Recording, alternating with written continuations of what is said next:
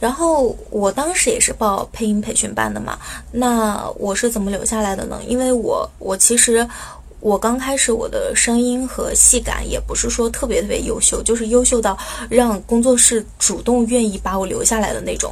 当时我们其实也有这样的学员，就是真的很优秀，就是优秀到工作室愿意主动去把他留下来。但是我自己没有到那个程度，所以当时我是自己向工作室提出的，就是说我能不能留在这里学习，嗯，接触配音，留下来学习，嗯，所以说如果你真的很想做这一行的话，你可以去跟你的配音工作室商量，问他们能不能提供给你一个实习的机会。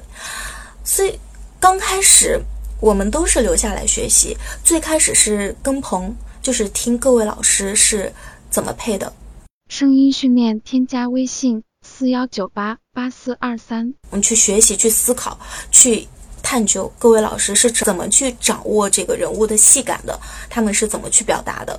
第二就是工作室会给你一些配群杂的机会，这些群杂可能只有几句话，但是大家千万不要小看这几句话，因为现在。就算是等着录群杂的人有很多很多，所以你一定要珍惜给你录群杂的机会，珍惜那一两句话。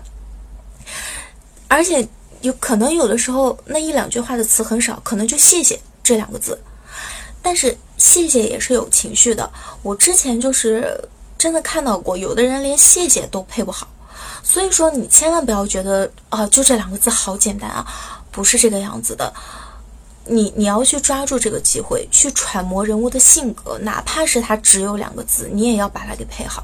其实很多机会，老师都是在这些群杂当中发现的。你对这个人物的表达呀，能否抓住啊？也许就在那一两句话之间，老师就觉得，哎，这个人不错，我可以去多多的去培养他。哎，大家的耳朵都是非常灵的，就你配的怎么样，你一听就可以听得出来。所以说，你要尽可能的在那一两句话当中，发掘就是。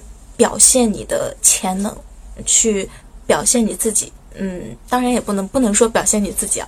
我我的意思就是说，你要尽量的去把那一两句话配出这个人物的性格，尽量发挥到你自己最好的这个水平。然后也要听老师对你指出的问题。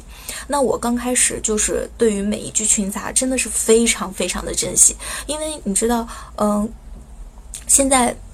就是可能每一期的学员都特别多，我知道可能有很多人都在等待这个机会，所以我特别特别的珍惜每一次配音的机会。在私下呢，那个时候你的戏肯定没有很多呀，所以在私下你就要去研究。我自己在私下我也有看很多很多的剧，我去听戏里的配音老师是怎么去配音的。然后我去研究，我去模仿他们的这个呃戏感和状态。当然，还有一点最重要的就是你自己要能听得出来，因为我是能听出我自己的问题的。我经常是我配完一个片段之后，我会去听我的问题，然后去跟这个原声做对比，然后去找出问题，然后我自己再慢慢改正。其实就是一个死磕的过程。想系统训练声音，让声音更动听，可以加老师微信：四幺九八八四二三。